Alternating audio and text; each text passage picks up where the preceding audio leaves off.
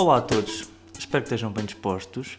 Só para dar um bocadinho de contexto a quem ouviu o podcast da semana passada, eu estava a gravar numa casa de banho de um Airbnb porque eu estava no Porto. Eu tinha ido ver o concerto do Sam daqui do Mundo Segundo, já agora foi muito bacana, adorei. Pá, hum, a única cena negativa que eu dou a um concerto nesta altura é a cena de estar de máscara. Porque, por exemplo, assistir a um stand-up comedy, pá, nós estamos sentados e de máscara ainda dá para rir. Agora, estar ali naquela emoção de cantar e tudo mais é mesmo chato. Eu estava já ali pronto para me levantar, apetecia-me estar ali no meio com aquele cheio de gente ao pé de mim e foi mesmo muito complicado. Mas pronto, mesmo assim foi bacana e eu preferia ter concertos assim o resto da minha vida do que nunca mais ter um concerto assim.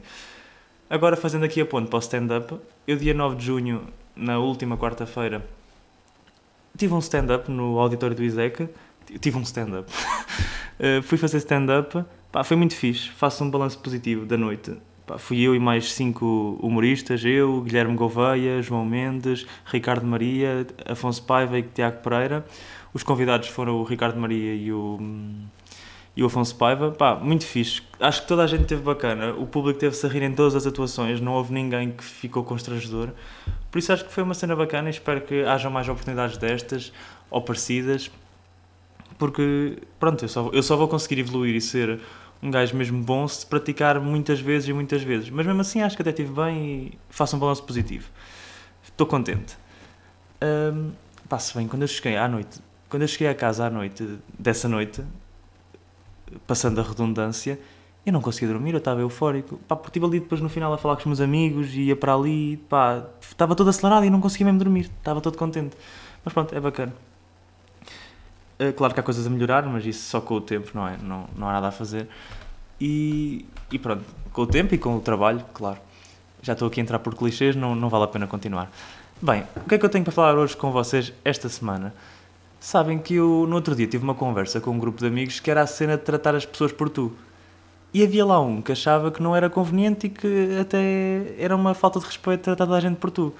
É assim, eu, na minha opinião pessoal, não é uma falta de respeito e eu, por mim, tratava toda a gente por tu e toda a gente que me tratasse por tu a mim.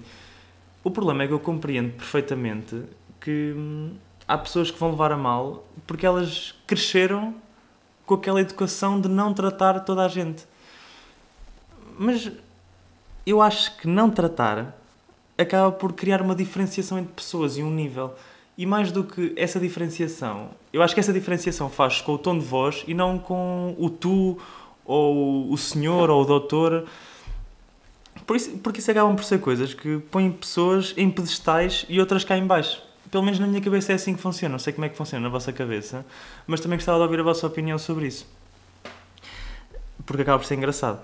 Agora, estas transições fantásticas que eu faço, vou falar sobre eu não saber falar de uma forma bacana, que já estou farto de falar sobre isto neste podcast, mas não faz mal, vou voltar a falar, que foi, eu no outro dia ia sair de casa e sabem a frase que eu disse? Vou conviver com os meus amigos. Estão a perceber, não estão? Como é que eu estou? Eu, eu, sinceramente, eu acho que vou começar a ir ao dicionário urbano, não sei. É que eu não percebo, os meus amigos não falam assim. Eu não sei onde é que eu vou buscar estas expressões. Alguém me consegue explicar? Alguém sente a mesma coisa que eu? Onde é que eu vou buscar estas? Pá, por favor, digam-me como é que eu devo resolver isto.